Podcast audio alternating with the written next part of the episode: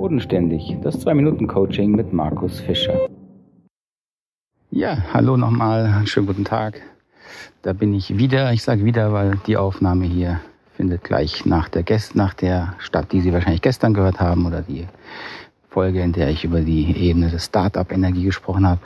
Das ist mir einfach eingefallen, wollte ich noch loswerden, deswegen schiebe ich die gleich hier hinterher.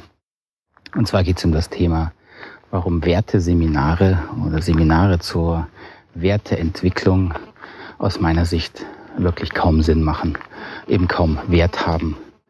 Habe ich mal einen längeren Artikel darüber geschrieben, finden Sie auch auf der Homepage. Ähm, der Punkt ist, in diesen Werteseminaren kommen durchgängig die gleichen Werte raus, egal in welchem Unternehmen Sie die durchführen. Das heißt, es ist einfacher und billiger, äh, diese Werte von anderen zu übernehmen. Und viele sagen ja, aber der Prozess des darüber Redens sei doch hilfreich und wichtig. Darauf würde ich sagen, ja, Teile davon sind wichtig. Man hat sich mal unterhalten über die Werte, die einem hier im Unternehmen wichtig sind. Aber meine durchgängige Erfahrung in der Konfliktarbeit mit Unternehmen, Organisationen ist, dass in allen diese Werteplakate in allen möglichen Räumen hingen und trotzdem hatten sie die gleichen Konflikte wie alle anderen. Und dann kommt ein doppelter Frust dazu. Man hat sich doch über Werte ausgetauscht. Warum haben wir jetzt trotzdem noch dieses Verhalten, was doch nicht unseren Werten entspricht?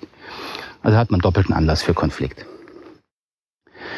So aus diesem Grund machen Werteseminare über Werte reden, macht aus meiner Sicht keinen Sinn.